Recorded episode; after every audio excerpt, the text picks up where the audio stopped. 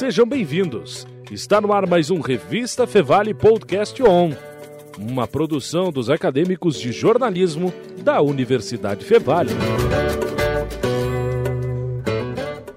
Sejam bem-vindos a mais um Podcast On. Eu sou o Vinícius Soares. E eu sou a Julia Klein. E hoje nós vamos falar sobre eleições, voto e democracia. E no primeiro bloco, o foco será a segurança do voto. Faremos um fato ou fake respondendo algumas dúvidas comuns e também fazendo a nossa parte no combate às fake news, que infelizmente correm soltas aí em épocas de eleição. Para isso, fala aqui conosco nesse momento o secretário de Tecnologia da Informação do Tribunal Regional Eleitoral RS, Daniel Vobeto. Tudo bem, Daniel? Seja bem-vindo. Tudo bom? Obrigado, pessoal. Vamos lá, vamos ver o que, a gente consegue esclarecer para as pessoas aí. Então, Daniel, vou começar perguntando se há possibilidade de votos serem fraudados nas urnas eletrônicas. E nisso, Daniel, se tu já puderes explicar aí quais recursos, seja tecnológicos ou até estratégicos, são utilizados para evitar qualquer tipo de fraude? Bom, nós temos vários mecanismos de proteção, né? Eu vou, eu vou tentar focar realmente naquilo que é, que é o mais importante as pessoas muitas vezes têm uma noção equivocada e, e não conhecem a segurança da nossa urna eletrônica. Acham que ah, é só colocar um programa falso na urna, um programa que, que, que desvie voto de um candidato para o outro e pronto, está resolvido e eu consigo fraudar a, eleição na urna. Mas não é assim que funciona, né, gente? A urna eletrônica, ela, ela tem um software que é desenvolvido lá, lá pela equipe do TSE, mas esse desenvolvimento ele é fiscalizado as entidades, os partidos, Ministério Público, Polícia Federal, Forças Armadas vão lá e olham esse, esse programa. Algumas universidades também vão lá e acompanham o desenvolvimento e podem ver o que, que tem dentro daquele programa. Então, se eu tivesse que fazer um programa que desvia voto de um candidato para o outro, eu teria que escrever isso no programa. E aí, quem está fiscalizando encontraria isso. Então, por isso que a gente sabe que o programa feito lá não tem esse tipo de coisa que as pessoas imaginam de uma forma leiga e, e, de, e um tanto quanto romântica até, que, que o voto, que, que a urna poderia trocar votos. Tem uma série de proteções também uh, que usa assinaturas digitais uh, com algoritmos de criptografia de altíssima uh, complexidade e de pontos. Os melhores algoritmos de criptografia do mundo são utilizados na urna eletrônica para garantir e, e, permitir que a própria urna eletrônica reconheça o programa, sabendo que um programa, diferenciar um programa falso de um programa verdadeiro, considerando esse programa verdadeiro aquele que foi inspecionado por esses especialistas. Então, se alguém tentar criar um programa diferente daquele programa que foi inspecionado, a urna vai recusar. Então, esse, é, essa é a base do, do, do, da garantia que nós temos de que a urna vai rodar um programa que é um programa conhecido, fiscalizado e, portanto, não tem fraude, não tem nenhum desvio de voto dentro da urna eletrônica. E, secretária, é verdade que as urnas são conectadas à internet e isso, de alguma forma, possibilita que hackers façam a invasão da base de dados? Ah, de forma alguma. Elas não são conectadas na internet, né? Então não tem nenhum tipo de conexão da urna a qualquer tipo de rede. Toda troca de dados com a urna é feita por pendrives ou cartões de memória. Então é, é um trabalho artesanal feito urna por urna. Uh, mas é importante também saber que assim, ó, não é sim, o simples fato da urna não estar conectada na internet que nos dá garantia. É um elemento muito ponto da garantia, mas tem uma série de outros controles que impedem que, por exemplo, eu leve para dentro dessa urna por esse cartão de memória que eu vou usar para dar carga nela, uh, um programa falso. E aí vem, vem aquilo que eu falei antes, que a urna consegue reconhecer um programa falso, né? E no momento que ela identifica que o programa não é o verdadeiro, ela trava na hora e não segue com o processo. E os votos brancos ou nulos vão para o candidato com mais votos? Porque tem muita gente que fala que na hora que tu vota branco ou nulo, ali na urna vai para o candidato que está com mais votos no momento. Não, o voto branco nulo vão para o branco nulo. Tá? A gente só considera na apuração do, do, do, da eleição em todos os cargos os votos válidos, que são para os cargos proporcionais, onde a gente tem eleição de deputado federal e deputado estadual, a gente tem os votos de legenda e os votos nominais. Para os cargos de os, que nós chamamos de majoritários, que são senador, governador e presidente da República, aí são os votos realmente nominais diretamente para o candidato. Somente esses votos são considerados na, na, eleição. O que acontece com o voto branco ou nulo, por exemplo, numa eleição a gente está vendo se tem ou não tem segundo turno para eleição, a gente considera os votos válidos. Então, quando eu voto nulo, eu tiro esse meu voto da conta e para alguém ganhar a eleição precisa de menos votos. É só isso que acontece, mas não há nenhum tipo de transferência direta de voto de um candidato para outro por, por conta dele estar na frente, alguma coisa assim. E, secretário, é verdade que as urnas são fabricadas na Venezuela, inclusive apenas três países usam urnas eletrônicas, que seria o Brasil, a Venezuela e Cuba? Não, essa, essa fake news antiga que roda, né? Uh, não tem nenhum pingo de verdade. Na verdade, há vários países do mundo que utilizam urnas eletrônicas, mas o fato de utilizar urnas eletrônicas também não chega a ser nenhum mérito para o país. O Brasil usa urnas eletrônicas por causa de uma deficiência do Brasil. Nós tínhamos nas eleições aqui no Brasil muitas fraudes antes da urna eletrônica. Né? Então, isso é que nos fez ter uma urna eletrônica no Brasil e talvez outros países não tenham urna eletrônica porque não têm o histórico de fraude e não precisam investir nisso. Uh, a urna ela não é feita na Venezuela, ela é um projeto do Tribunal Superior Eleitoral. O Tribunal Superior Eleitoral faz toda a especificação da urna e é feita uma licitação para a fabricação, aí sim, do equipamento, mas essa fabricação também é feita sob supervisão direta da equipe do Tribunal Superior Eleitoral. Nós já tivemos três empresas fabricando as urnas eletrônicas, tivemos a Unisys, depois nós tivemos a, a Diebold Procomp, né, que é uma, uma, empresa que participa bastante do mercado nacional de, de caixas eletrônicos. E agora as últimas urnas estão sendo fabricadas pela Positivo, que é uma empresa brasileira que está fabricando as urnas eletrônicas. Então, o fato de países de primeiro mundo, como os Estados Unidos, não usarem urna eletrônica não tem nada a ver com a confiança ou não das urnas, certo? Exato, como eu estava falando, uh, além de alguns países não precisarem, de, os Estados Unidos são um exemplo muito legal que eu gosto muito de, de, citar. O que acontece? Eles usam urnas eletrônicas. Lá nos Estados Unidos, eles têm muita urna com voto impresso, que é uma grande questão que, que nós tivemos ano passado, essa discussão aqui no Brasil. Como que funciona a eleição nos Estados Unidos? Uma empresa desenvolve um produto, uma urna dela, chega para o organizador da eleição e diz: Olha, eu tenho essa urna aqui para eleição, quer usar minha urna? o cara olha, ah, gostei da tua urna, quanto custa, fecha um negócio e o cara usa aquela urna eletrônica daquela empresa. Não tem nenhum modelo de governança, de verificação do programa. Não, esses equipamentos não têm o nível de segurança que a urna eletrônica brasileira tem, com dispositivos capazes de reconhecer um programa falso, um programa verdadeiro. Com isso, eles precisam ter o voto impresso, porque a urna deles é ruim. Ela precisa ter a bengala do voto impresso. Tá? No Brasil, ah, ah, e tem outra coisa, lá quando eles imprimem o voto e alguém tentar depois mudar esse voto, a cana pega feio, tá? Ah, a punição lá a gente sabe que eles não brincam com pessoas que cometem crimes. Aqui no Brasil, a gente tem uh, uma urna que ela é, tem um histórico grande de, de funcionamento, é a Justiça Eleitoral que produz essa urna eletrônica, que, coordena todo o desenvolvimento do software, a todo o modelo de governança, com verificação do software dessa urna eletrônica. Então, o fato de a gente não usar o voto impresso, que traria uma série de problemas para nós, num país onde a gente sabe que muitas vezes as pessoas cometem crimes e para punir alguém é muito difícil, especialmente ligado à política, tá? Se tiver alguma questão, uh, uh, de algum interesse maior em torno disso, é, é, muito difícil a gente ter uma punição, tá? Uh, a gente, uh, ladrão de galinha, coisa mais fácil, mas alguma coisa, mais, qualquer crime um pouquinho mais, mais complexo é difícil de punir, então a gente acaba não tendo essa dificuldade de ter a proteção do voto impresso. Então, o fato de nós não usarmos uma urna igual à americana não, tem, não é nenhum sinal de, de atraso nosso. Pelo contrário, é sinal de que nós temos um sistema mais maduro que pode prescindir daquilo que eles precisam utilizar. E os votos são conferidos após a contagem? É feita alguma vistoria na urna após os votos serem contabilizados?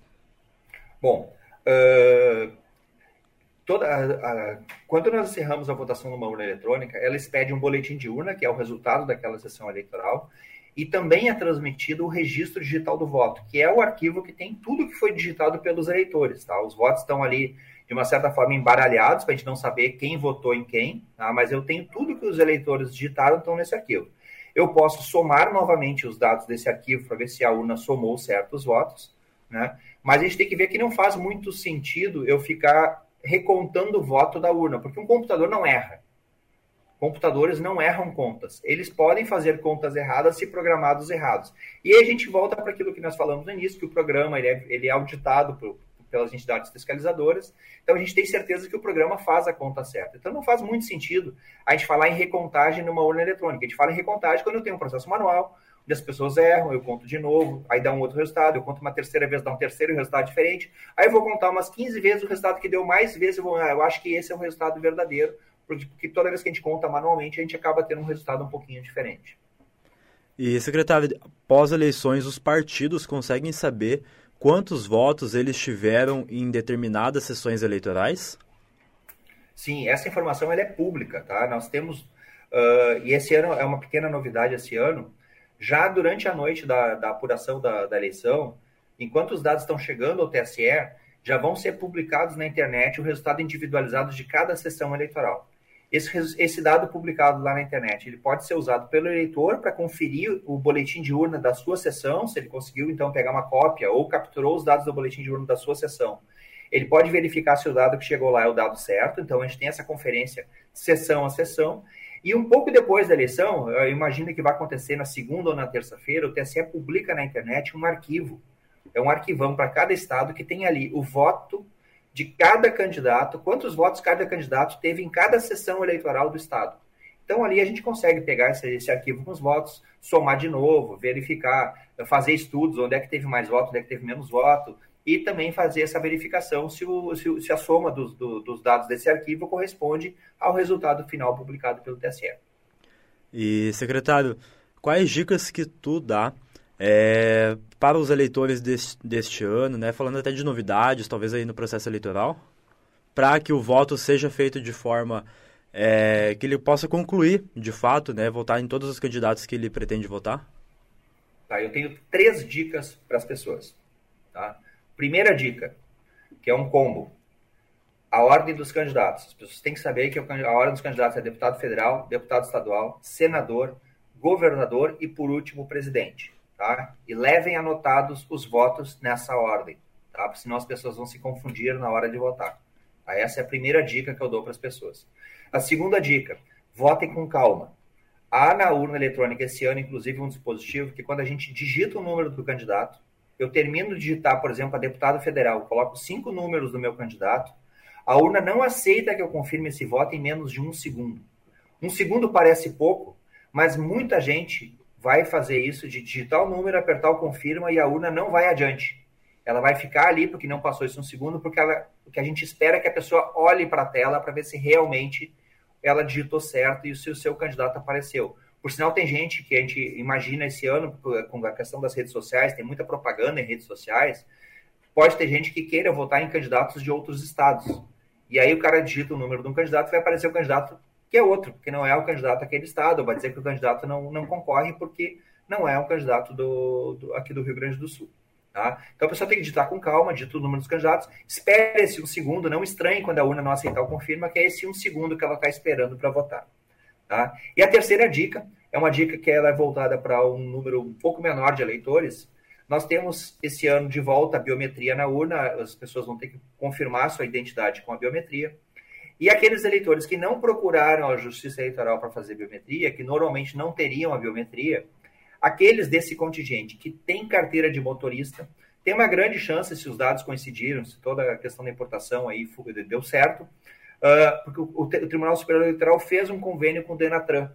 Então, essas pessoas podem a, acontecer com ela que a urna solicite que essa pessoa confirme a digital, a, a identidade com a digital também, apesar dela não ter ido na Justiça Eleitoral pedir para cadastrar sua biometria. Então a pessoa não deve estranhar isso, que foi fruto desse processo de importação que está sendo feito, tá? Então que as pessoas têm que cuidar. E a última dica, eu falei que eram três, mas são quatro, é a questão do celular, né? Por favor, atentem às orientações do mesário. Pode levar o celular, usar ele com o e-título para se identificar perante os mesários, desde que tenha foto no e-título.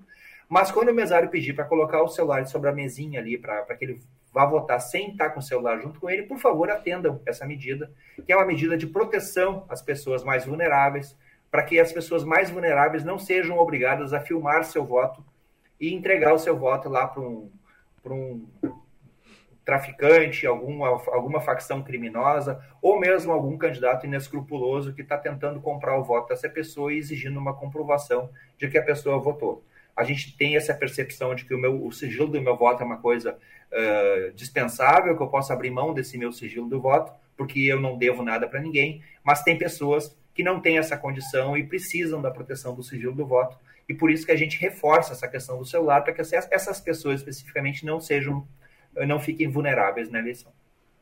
Muito bem, com isso, então encerramos, encerramos a primeira parte deste episódio sobre eleições 2022. Agora eu agradeço a ti, secretário Daniel Vobeto, pela sua participação. É, queres dar uma última contribuição, algum comentário? Olha, só reforçar essa questão aí da segurança da urna, que as pessoas têm que ter confiança na Justiça Eleitoral. A Justiça Eleitoral não trabalha para nenhum candidato, para nenhum partido. Trabalhamos pela democracia.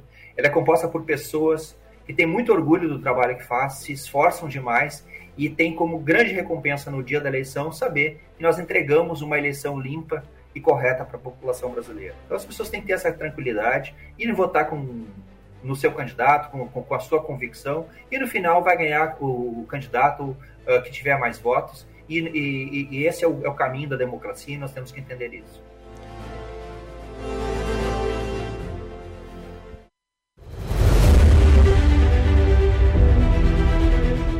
Muito bem, seguimos falando sobre eleições, voto e democracia. Agora estamos aqui no estúdio com o professor e doutor em ciências políticas, Everton Rodrigo Santos. Professor, tudo bem? Seja bem-vindo. Tudo bem, boa tarde. Um, um, prazer imenso estar aqui no podcast ON da nossa universidade. Legal. Em primeiro momento, a gente falou com o secretário do TRE-RS, Daniel Bobeto, sobre urna eletrônica e segurança do voto. Agora a gente parte para um assunto mais relacionado à democracia, voto e qual é essa qual é essa relação que a democracia e o voto têm com as eleições de fato.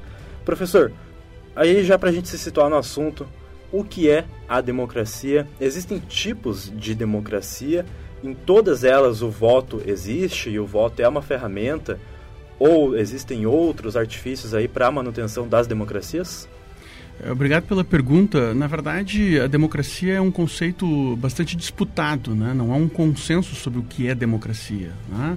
Normalmente a gente refere a democracia como o poder do povo, naquela visão lá dos gregos antigos, né? Mas lá nos gregos antigos não havia a figura do voto, havia participação direta. A ideia da representação política ela surge na democracia ao longo dos séculos. Né? Então, primeiramente, é uma democracia direta. Depois, a partir da, da, da época moderna, digamos assim, saindo da antiguidade, passando para a Idade Média, mas na, na modernidade a, a democracia erupciona como democracia representativa com a utilização do voto. Né? Mas sempre naquela ideia de que democracia demos, né? o povo, cracia poder, o poder que vem do povo. Ou seja, quando a gente está falando hoje de democracia, nós estamos falando uh, fundamentalmente de uma ideia, digamos assim, vou pegar aqui um, uma, uma perspectiva liberal, de que o poder é transferido para as instituições democráticas, né, para os três poderes, executivo, legislativo e judiciário, né, através de uma carta constitucional. Então, os cidadãos votam, acordam, escolhem seus representantes e esses seus representantes governam em nome dessa Constituição, né, que tem regras, tem direitos, tem deveres, né, que para que tá, cada cidadão então uh, possa uh, exercer né, e usufruir dessa cidadania. Então, a ideia fundamental de democracia seria a ideia no qual as pessoas governam, mas governam através dos seus representantes. Não é? A democracia, enquanto uh, seria o, o aspecto de transferir o poder né, unicamente de pessoas né, que eu decido o que eu quero fazer para instituições. Esse é o, o, fundamental. Né? O poder controlado pelas instituições, pelas leis, pelas regras democráticas. Né? E, professor, na sua opinião, o voto no Brasil, ele é democracia ou obrigatoriedade? O voto no Brasil ele é obrigatório, né, ainda pela nossa, pela nossa legislação atual, né, mas ele está dentro de um arcabouço democrático, digamos assim. Né, muito embora seja obrigatório, em algumas uh, democracias do mundo, por exemplo, como os Estados Unidos, ele não é obrigatório, ele é facultativo, não é? O, mas a gente pode mudar ele de obrigatório para facultativo. Como é que se muda isso? Se muda isso através do parlamento. Né? Se o, o poder legislativo, por exemplo, em Brasília, decidir que o voto não é mais necessário que ele seja obrigatório, porque ele foi, em um determinado momento, era importante, justamente para dar legitimidade para o sistema, mas se uh, os legisladores acharem que isso não é mais interessante, manter o voto obrigatório, que ele for facultativo, pode ser, mas isso se faz via os, os marcos democráticos, né? Ou seja, ser democrático não é fazer o que eu quero, né? Ser democrático é agir de acordo com as leis de acordo com as, com as regras. Então as pessoas criam uma confusão hoje no Brasil que ser democrático é eu falar o que eu quiser, eu ofender quem eu bem entender, e não se trata disso. Ser democrático é agir de acordo com aquilo que é melhor para a comunidade, não é aquilo que é melhor para mim. Por exemplo, se eu sou um fumante inveterado, eu estou louco para ligar um cigarro aqui e acender o cigarro na, né, no estúdio. Né? Eu posso, não, isso é democrático não poder fumar? Afinal de contas, eu tenho vontade de fumar. É, é democrático ou não eu fumar aqui dentro? É antidemocrático eu fumar. Ah, então quer dizer que eu sou proibido a fumar? Sim, tu é proibido a fumar. Porque quem estabeleceu isso foi a lei. Mas quem é que, quem é que legislou? Quem legislou foi o povo, né, que, que nós elegemos, um conjunto de deputados, né? então o povo elege deputados, os deputados são representantes do povo, decidiram criar uma lei que o professor Everton não pode fumar dentro do estúdio. Então, eu posso poderia, eu poderia dar uma de, de, de, de, como é que é, de libertário, que diz, não, mas então quer dizer que a minha liberdade de fumar é, está sendo cerceada? Sim, a sua liberdade está sendo cerceada porque o marco constitucional, as leis dizem que você não pode fumar, porque isso é prejudicial não só para ti, quanto para o conjunto da sociedade. Então, a gente tem que ter esse cuidado para uh, eh, dizer o que, que é democrático e o que não. Democrático é aquilo que está dentro das regras, está dentro da lei. Né? Então, esse é um princípio fundamental. Né? Então, democracia não é eu fazer o que eu bem entendo. Democracia é fazer aquilo que as leis uh, pedem que eu faça. Tem um autor chamado Rousseau que diz assim, né? Quando é que o homem é livre? Ele é livre quando depende das leis. No estado de natureza, o homem é livre porque ele dependia da natureza, das chuvas dos rios, ele não dependia de outro homem, de outra pessoa. No estado civilizado, a gente volta a ser livre quando a gente depende das coisas. Que coisas são essas? São as regras, são as leis. Eu não posso ficar na dependência de uma outra pessoa. Né? que pode levantar um dia com o pé destampado, né? pode, como a gente diz por aqui no sul, né? já com, com, a, com a, a, como é que é, de mau humor e, portanto, fazer o que bem entende. Então, eu preciso sempre me submeter às regras e às leis. Isso é um Estado democrático de direito, né? E, professor, em governança, por exemplo, como na Inglaterra, há democracia? Sim, a, a, Inglaterra e os Estados Unidos são os, dois países assim modelos de democracia liberal no mundo, né? Uh, talvez as pessoas confundam um pouco porque lá existe uma rainha, né? Só que a rainha, na verdade, não governa. A rainha ela é apenas representante de Estado. Ela é, é, é, é uma, digamos assim, representa a tradição uh, uh, inglesa, né? Que resolveram manter um sistema de uma monarquia parlamentar, né? Porque lá na Inglaterra é a primeira-ministra né, que foi recentemente agora eleita, que escolhida pelos seus, seus pares para ser a chefe de governo. É ela que governa, né, digamos assim, os destinos da Inglaterra, mas a rainha apenas representa. Ah, mas por que, que existe monarquia lá? Porque o povo decidiu uh, uh, manter a monarquia. Né? Aliás, os tributos, etc. e tal, que os ingleses pagam, mantém aquilo, eles acham importante. É um aspecto simbólico, digamos assim. Ah, mas hoje em dia isso conta? Bom, para eles contam. Não, isso é extremamente importante? É, para eles sim. É da tradição deles. E só eles que podem decidir se eles querem ou não manter a, a, a, a monarquia inglesa. Né? Mas há sim um sistema democrático lá, aliás, como exemplo no mundo da Inglaterra. Né? E qual a real influência de um governante de direita ou de esquerda tem sobre o país? Ele tem o poder de tornar o país em um país de direita ou de esquerda? Esse é um tema, assim, que ele é extremamente atual e ao mesmo tempo não, né? Porque uhum. é, é o motivo da briga, né? Eleger uma pessoa que de um dia para o outro, na ideia de quem usa da, da política como motivo de briga, né? De que o candidato eleito poderia mudar totalmente uhum. uh, o país que ele mora, né? Uhum. Não, essa pergunta de vocês é muito bem feita, né? Também essa, a, as pessoas em geral não têm uma compreensão do que é a democracia. A democracia é um jogo de soma variável. Ou seja, um ganha, mas não ganha tudo, o outro perde, mas não perde tudo. A democracia não é o que a maioria das pessoas imagina, um jogo de soma zero. Quem ganha, leva tudo, quem perde, perde tudo. Portanto, independente se um governo seja de esquerda ou de direita que ganhe uma eleição, ele dificilmente consegue fazer um governo puro à direita ou puro à esquerda. Principalmente no Brasil, onde nós temos um presidencialismo de coalizão, o presidente eleito ele precisa fazer coalizões dentro do Congresso para governar.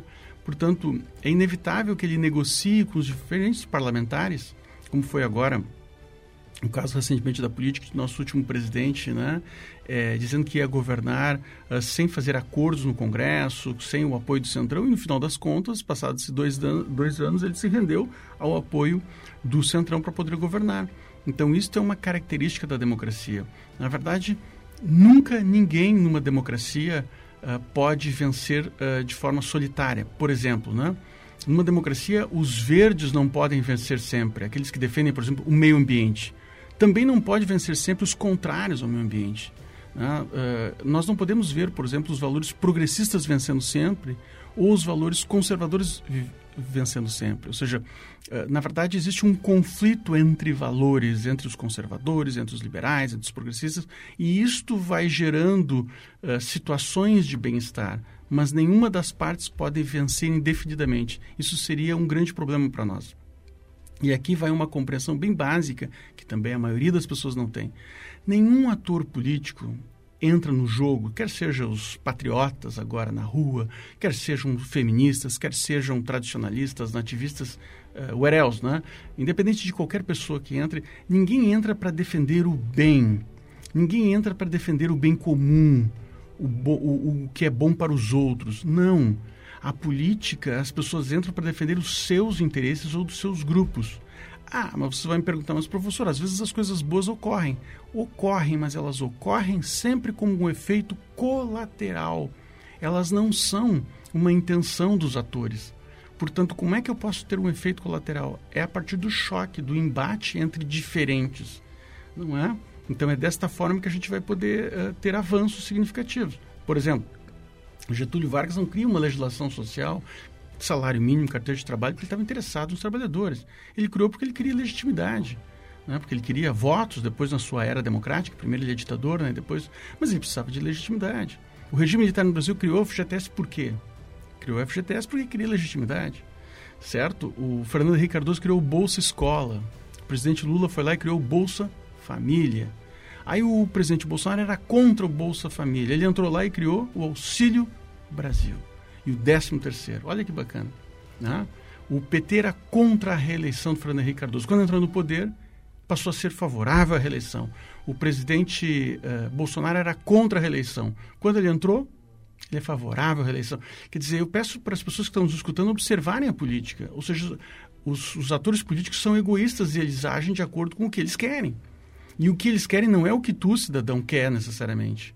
Por isso que é importante a alternância de poder, por isso que é, é interessante o embate de, de, valores. Ou seja, nenhum candidato nessa eleição é portador da verdade absoluta ou do bem. Nenhum deles envolvido nas disputas. Né? Uh, não, não, não é possível isto. Né? Nenhum deles representa, por exemplo, Deus ou assemelhados, né? Eu sempre digo meus alunos se como é que é se, se, se campeonato, como é que é se, se é, religiosidade funcionasse, campeonato, campeonato baiano terminava em empate, né? Porque eu olho para às vezes um campeonato baiano ou, ou o Grenal aqui no Rio Grande do Sul, eu vejo os, os jogadores do Internacional e do Grêmio sempre fazendo o sinal da cruz, né? Pergunto para vocês agora, quem é que está do lado do bem, quem é que está do lado de Deus? São os gremistas ou são os colorados, né? Quer dizer, não tem ninguém lado aí. Na verdade, são dois interesses opostos que se degladiam e fazem uma boa partida ou uma partida ruim, dependendo do árbitro do jogo, né? Então, sempre em política, o bem é um efeito colateral, ele não é uma intenção dos atores. Se tu vai ficar sentado esperando qual é o político que vai fazer o bem para ti, vai, vai, perder tempo. Então, a política e a democracia não se resume ao voto. Né? E o uso da bandeira brasileira em partidos políticos é um ato democrático ou uma contravenção? Porque o uso da bandeira, ele não pode ser em qualquer ocasião, né? Sim, sim. Uh, eu não vou pegar pelo lado legal aqui, né? não sou um advogado, não sou um professor de ciência política. Na verdade é que a bandeira nacional ela foi tomada pelo regime militar no Brasil. A bandeira nacional representa todos, todos os brasileiros, de esquerda, direita, brancos, pretos, azul de bolinha, ela representa todos os brasileiros, né? Mas, uh, recentemente, o, o, regime militar, na verdade, foi... Ou melhor, vamos, vamos uh, anteceder ao século XX, né? A nação brasileira é construída no século XX com Vargas, com a ditadura do Estado Novo se constrói e se, cons, cons, se cons, vai se consolidando os símbolos nacionais. Então, desde a ditadura do Vargas e depois na ditadura militar de 64 até 84, o regime foi muito identificado com a bandeira nacional. Então, os grupos que faziam oposição ao regime militar não se utilizavam da bandeira. No processo de redemocratização, ah, isso nós estamos falando aí de 30 anos atrás, a bandeira foi retomada com a ideia das diretas já, o verde e amarelo, foi retomada pelos setores mais progressistas. E nos últimos anos, este governo que venceu, né, um governo uh, de extrema direita que venceu as eleições de 2018, se dizendo herdeiro daquela ditadura, retomou de novo a bandeira, né, como se fosse em propriedade deste grupo em particular. E aqui a gente também tem que uh, indicar que a própria esquerda no Brasil muitas vezes uh, uh, usou mal a bandeira nacional ou não utilizou por essa identificação que teve lá com a direita, né? Então os os, as, a esquerda sempre usou as suas bandeiras dos seus partidos propriamente e deixou de lado. E eu acho que eles estão pagando um preço agora, a esquerda, por ter deixado essa, essa bandeira ser capturada por um lado da disputa e um lado extremado da disputa, que é a extrema-direita. Eu, como consultor político, eu diria para os partidos de esquerda que uma das principais uh, medidas é retomar a conquista da bandeira nacional. Eu acho que a bandeira nacional deve ser tomada, como é, por exemplo, num país como os Estados Unidos. Os bolsonaristas gostam muito de dizer, mas os Estados Unidos, quem usa a bandeira dos Estados Unidos são o Partido Democrata e o Partido Republicano. Ambos os partidos usam a bandeira. Então eu espero que nos próximos pleitos eleitorais a gente possa cada vez mais vendo partidos tanto a esquerda quanto a direita utilizando a bandeira nacional e não ficar como um símbolo hoje uh, no Brasil ficou como um símbolo da extrema direita ficou como um símbolo de, de, de, bolsonarista quer dizer as pessoas não podem mais vestir uma camisa, camiseta da seleção brasileira porque acham que ela está identificada né com uma visão nacionalista retrógrada né? as pessoas se sentem envergonhadas né com essa posição né o, presidente da República, em termos internacionais, não tem uma respeitabilidade como um estadista, como um democrata. Né? Quer dizer, então, nesse sentido, eu acho que os brasileiros, em geral, precisam resgatar essa perspectiva de tomar o símbolo nacional, o pátrio, que é a bandeira, como representação de todos e não de um espectro só da, da realidade política. Né? E justamente, né, professor, com essa reflexão que a gente faz, falando sobre cores, a gente a, acaba que consegue relacionar política com o futebol, que tu falou antes, que acaba que o futebol, a diferença entre um time e o outro é a cor e os interesses próprios. Porque falar que ah, o meu time ganhou mais campeonatos, uhum. esse time não fez nada menos do que a, a, obrigação dele, que é tentar ganhar os jogos, né? Uhum. Então, acaba que refletindo isso na política, a única diferença entre partido e outro, seja de direita, seja de esquerda, acaba sendo seus interesses próprios e também a cor, né? É uma uhum. disputa de cores. Até o próprio nome partido já diz parte. O partido não é todo, é parte. Por isso que num governo se faz composições com outros partidos, com outras partes, para você fazer não, né, gerir. Por isso que os diferentes partes, os diferentes partes se juntam para dar um todo. Então, quando tu governa, e isso também é um aspecto que se perdeu nos últimos quatro anos do Brasil, o presidente da República, ele, quando ele se torna presidente, ele não é mais o representante do seu partido ele passa a ser representante da nação. É por isso que no momento que o, que o partido, que o, que o, que o presidente da República assume, um governador assume, ele passa a ser meu, o teu presidente, o meu e o teu governador, independente de eu ter votado ou nele ou não. Porque o acordo é que uma vez terminado o pleito eleitoral, né, a, cicatriz, a, nós cicatrizamos as feridas e, portanto, passamos a governar e o presidente precisa governar para além do seu leque. Se ele é um presidente de esquerda, ele tem que olhar muito para a direita. Se ele é um presidente de direita, ele precisa olhar muito para a esquerda. Porque essa é a perspectiva do gestor. A gestão que ele faz não é para o seu grupo, né? mas é a gestão é do país como um todo. Então isso se perdeu muito no Brasil, a figura do presidente da República, do, do, do lugar que ele ocupa, do que, que ele pode dizer ou não. Né? O presidente, ele é uma pessoa? É, mas quando ele está investido do cargo, quando ele está nesses quatro anos dele, que ele se preparou a vida, nós presumimos, uma pessoa se prepara a vida para ocupar um pleito como esse, ele está ali representando o Brasil. Né? Ele tem que representar o preto, o branco, o azul, o homem, a mulher, né? o pobre, o rico, o remediado, eles representam todos os, os, os, brasileiros. Né? E, e, a guia dele não é uma Bíblia, não é o Alcorão, a guia dele a Bíblia do presidente é a Constituição da República Brasileira. Né? É isto que é, é, nós chamamos né, de uma atuação presidencial. Então, a figura do presidente da República é a figura que representa o Brasil né? e não uh, parte desse, desse Brasil, digamos assim. Né? E, professor, já partindo então aí para o final desse episódio sobre eleições, voto e democracia, qual o exemplo que o Brasil tira de outros países se, por exemplo, o processo eleitoral, eu digo, né? O Brasil tem mais a aprender ou até certo ponto tem a ensinar outros países durante as eleições? Eu acho que são duas coisas, né? Aprender e, e, também ensinar. Eu acho que nós temos muito que aprender com as democracias consolidadas. Aprender com a democracia americana, com a democracia inglesa, com a democracia europeia. Né? Nós temos vários exemplos do mundo de países democráticos, de democracia consolidada, né? Que são um exemplo para nós, que nós, as ciências sociais e ciência política, estudamos, inclusive, né? A sua cultura democrática. Mas uh, nós também temos coisas a ensinar para eles, como por exemplo a urna eletrônica. Nós somos pioneiros desde os anos 90 com as urnas eletrônicas que funcionam a contento. Né? Quer dizer, o que, é, o, o, que é péssimo exemplo são os candidatos uh, que questionam a urna e a gente sabe. Né? O questionamento começou lá com o Écio Neves, né? com, quando ele perde para para Dilma Rousseff. É uma pena isso, porque ele fez aquilo de uma maneira, talvez para angariar para angariar prestígio para si, para chamar a atenção de que tinha perdido, para dar uma justificativa. E no fim ele acabou levantando uma lebre muito ruim para todos nós, desconfiando do pleito, né, desconfiando do processo em si. E eu acho que o Brasil tem uh, que exportar, inclusive, para o mundo. Né, esse tipo de tecnologia que nós temos uh, da urna eletrônica que nós no domingo já saberemos o candidato vencedor eh, do pleito né, eh, eleitoral, ou se houver eh, segundo turno, porque as pesquisas né, não dizem se claramente, né, por causa do erro amostral, se vai ter segundo turno ou não, nós teremos segundo turno. Então, esse processo, a gente tem que ensinar isso, né, esse processo tão rápido, tão ligeiro, tão forte.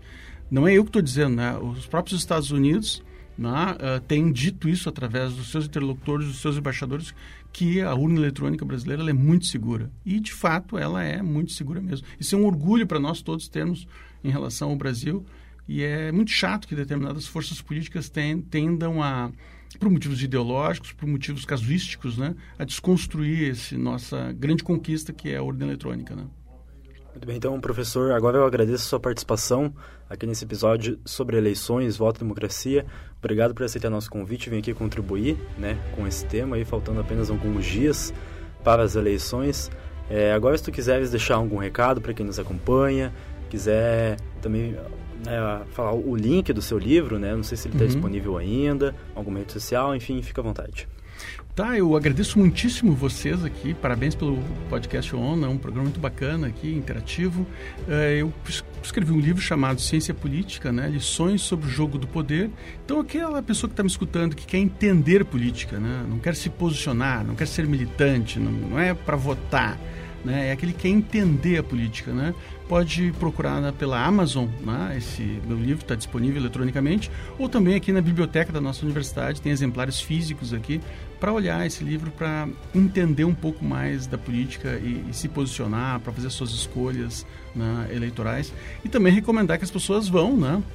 Votar agora no domingo. Né? Estou então pedindo voto para a democracia brasileira, que as pessoas vão neste domingo, escolher o seu, melhor candidato, né, que acha que vai ser melhor para o Brasil, e, mas que compareça às urnas uh, agora no, no, domingo aqui para a gente poder né, uh, uh, passar esse processo democrático brasileiro eleitoral.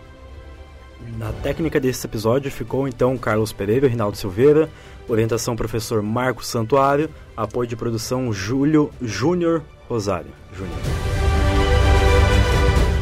E nos siga no Instagram, arroba podcastonfevale. E se você tá pela Fevale ou tem curiosidade de saber como são as gravações e a produção, o núcleo de mídias sonoras é no Prédio Amarelo e está aberto a partir das 14 horas. Ou você pode mandar uma DM também que a gente marca. Sempre tem cafezinho para quem quiser vir Cafezinho visitar a gente. sempre tem. Valeu, abraços e até, até a próxima. A próxima. Você ouviu Revista Fevale Podcast On, uma produção dos acadêmicos de jornalismo da Universidade Fevale. Muito obrigado pela sua companhia e até mais.